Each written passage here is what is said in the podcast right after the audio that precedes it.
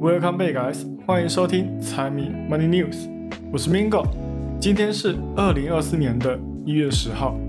那今天呢，前面要先来跟各位更新一下最近发生的一系列事情。毕竟在这礼拜结束之后，第四季财报季正式开始。之前因为预算问题而不得不重视的政府关门风险，这些都是我们不能忽视的进展，同时也是对二零二四年的一个交代。接着这礼拜的英伟达表现非常的不错，不愧是一手带动整个美股市场的 AI 一哥。星期一股价暴涨了百分之六。同时也创下新的高点，也是从去年八月以来首次突破五百美的大关。这次放量突破之后呢，再一次的跌破五百这个压力位的几率就会比较低了。加上这次 CES 上面大放异彩的关系，美银还再一次的强调股价有望继续上涨。接下来英伟达还会如何应对中国市场？以及如何调解与美国政府的利益关系呢？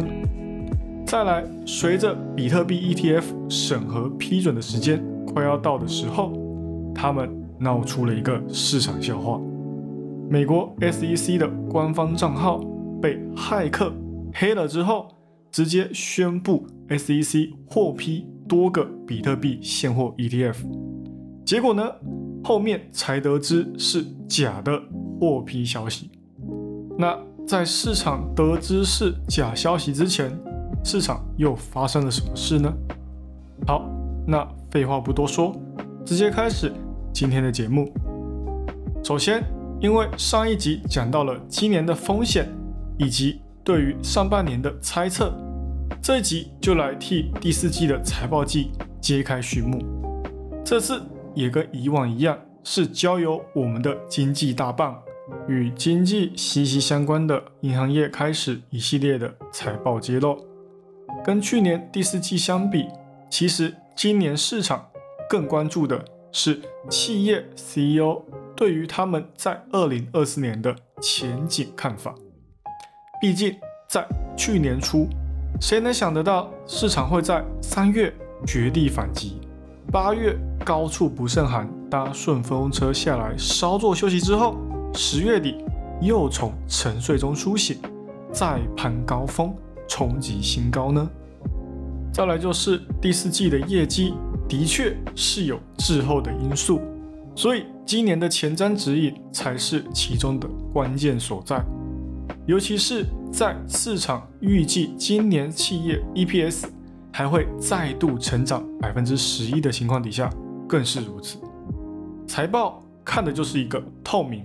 公平且公开，股价高估的就是拿财报来说话，看是市场预测过高，还是股价实至名归。像是今年银行家期待的降息，就有可能成为另一股助力。只是要在短期内看到有什么效果，就有点不把市场当一回事哦。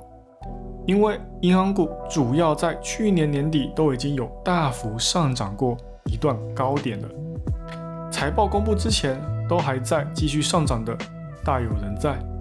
但是在财报公布之后，sell the news 的也不在少数。所以，因为降息前景而进场的，还是要注意其中的风险。这一次，黑石集团的分析师也有说，股市并不会像想象中的那么震荡，估计整体市场会比较 peace。未来几周也不会有实质上的负面或是正面消息去推动市场，但是他们特别看重区域银行股，认为区域银行股会比大盘股跟信用卡股票相关的还要更有机会。但是说到底，到底是正面还是负面，还是要等到财报见真章我们才知道。另一件政府危机的。预算问题曾经让市场闻风丧胆，投资人听到都要抖一滴尿的问题，可能现在再也不是问题了。在礼拜日，美国两党在初步会议之后，已经达成再次拨款一兆六千万美元的协议。有了这一兆美元，也是为美国这新的一年上紧的发条。换个角度来讲，拜登也可以在还没有正式投入选举之前，散财于民，提振一下他的民调，同时还可以跟联总会互相通气，把持好财务的资金用度。那接下来只要等到国会那边顺利通过协议的话呢，那股债市场就都不需要去担心会有什么。政府关门的市场风险了。只是我上面说的都只是表面。对于美国的动作、降息的快慢、利率的调整，最终还是市场最关心的。未来几个月还是联总会跟鲍威尔的主场秀居多。除了降息之外，也不要忘了还有 QT 何时退出的问题。前几天达拉斯的联总会主席。才刚说了，需要联总会考虑放缓 QT 的鹰派说法，难免呢，他的说法会让人认为今年的联总会是打算来硬的。所以关于这方面的降息、QT 利率的调整，我们还是等联总会他们做出动作之后再继续往下看。再来来讲一下英伟达，英伟达计划在未来第二季的时候开始。批量生产专门给中国的 H 二零晶片，只是虽然说是批量生产，但是也不会一次生产过多，因为针对中国市场，并不代表对方会虚心接受你的阉割版本。现在腾讯跟字节跳动就有传出有在刻意减少这类阉割晶片的订单，他们也不傻。明明知道那是降了好几阶的版本，却要他们买单，那他们宁愿透过一些管道拿到更高级的版本，也不要因为尽力的关系就放弃眼前的蛋糕，这是很简单的道理。所以中国会不会去买单他们的阉割版本，这是对于他们英伟达的在中国的市场就会至关重要。而性能上面的话呢，听评测机构说。他们即将推出的 H 二零将会比之前推出的 H 一百在算力上面还要再低八十趴，降了那么多的算力，也是为了符合美国的禁令。那美国这里之后会不会因为英伟达的再次挑衅而再一次的修改他们的监管禁令，把 H 二零南瓜进里面呢？就算现在看美国这边还没有任何动作。但是估计早就被他们圈到自己的监视范围内了，下手只是早晚的事而已。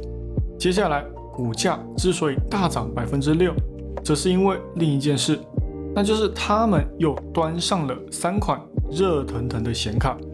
这次他在 CES 消费电子展览会上秀了一把，这次推出的晶片也是专门针对 AI 的运行，其中。就有新出的四零八零 Super，核心更多，处理速度更快，算力快一点七倍。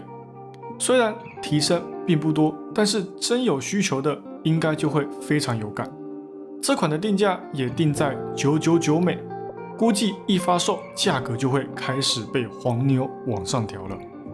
那这一次呢，也有宣布跟一些厂商的合作。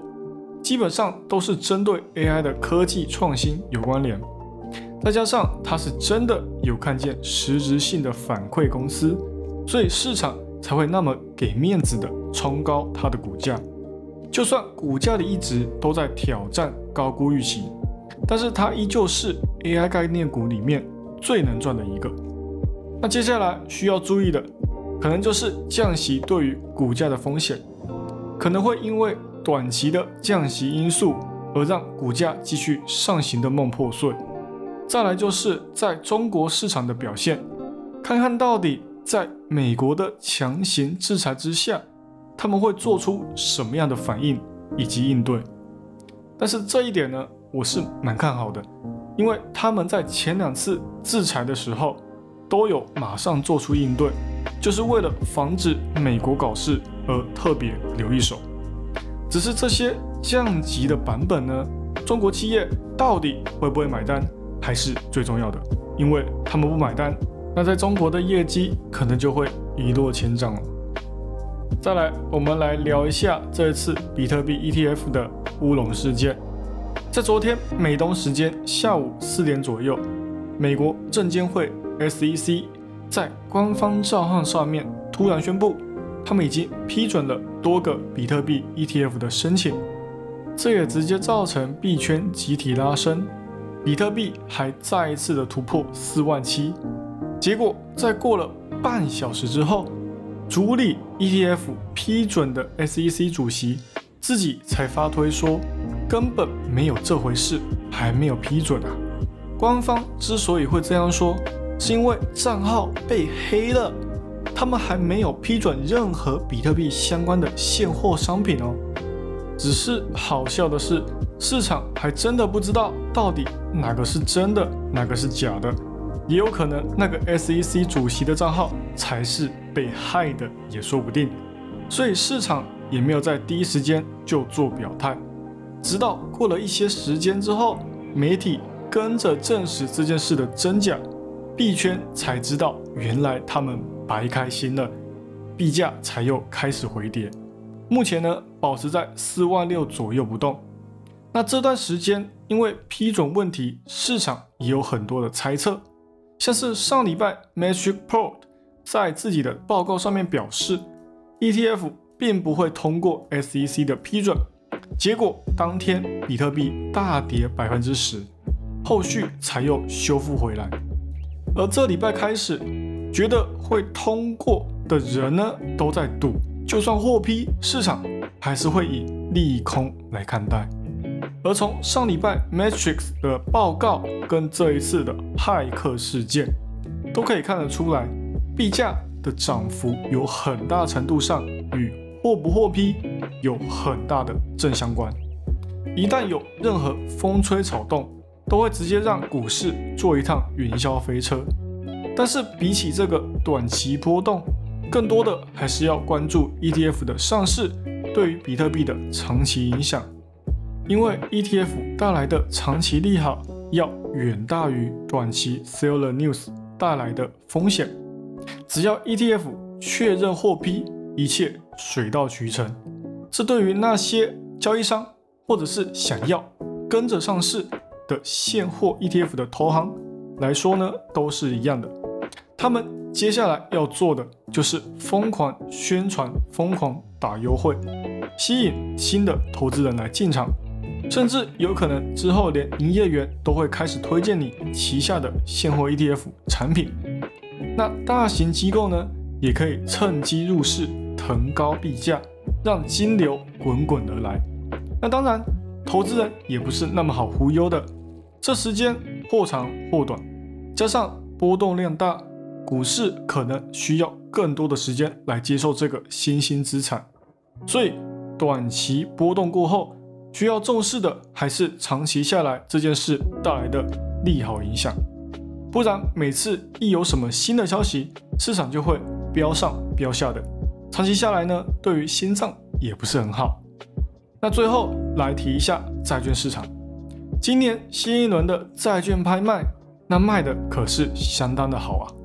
规模高达五百二十亿美元的短期国债，市场需求非常之高，一拍卖就直接被投资人一扫而空。这也让美债的价格稍微做了一点支撑，美债收益率呢也因为这样来了个微跌做收。这点呢在欧洲也是一样的，需求供不应求。那其中的原因呢其实也很直白。主要还是因为投资人都压住今年降息的时间很快就会到来，所以都趁还没有降息之前，赶紧的进场锁定相对较高的债券收益率。透过债券市场的疯狂砸钱入场的情况来看，反正怎样都要降息，只是时间不确定跟要降多少而已。降一码也是降，降了就有赚。那还不多买几张，所以呢，总之，不管现在联总会怎么说，市场怎么看，债市跟股市都还是会有自己的一套说法。在经济还未明了之前，我们只能靠财报说话，经济说话，市场猜测。至于最终决定权还是你手上。好了，以上就是今天的财经大小事。财迷 Money News 被阅览国际财经，让你不再对财经感到陌生，让财经与你没有距离。喜欢我节目的朋友们，帮我多多推荐给你的亲朋好友，记得 Follow and Share，一定要给按下去。还有，不要忘了财迷也有 IG 跟 Facebook 哦，请大家多多帮财迷捧妞姐。那就这样喽，我是 Mingo，我们下期再见，拜拜。